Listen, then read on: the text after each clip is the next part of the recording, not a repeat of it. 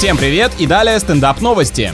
Житель Канады выиграл в лотерею 35 миллионов долларов и целый месяц держал это в тайне от семьи. Еще, наверное, ходил, хитро улыбался и дурацкие вопросы задавал. Типа, а вот ты бы что за миллион долларов сделал? Таракана бы съел? Составлял список развлечений для богача. В действительности дело в том, что мужчина просто не мог поверить в такую удачу и 4 недели подряд разными способами проверял выигрышный билет, но в итоге убедился в его подлинности. И уже только после этого с полной уверенностью оформил развод и отказ от детей.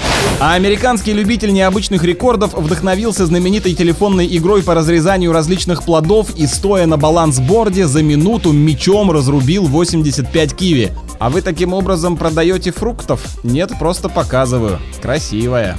На этом пока все. С вами был Андрей Фролов. Еще больше новостей на нашем официальном сайте energyfm.ru.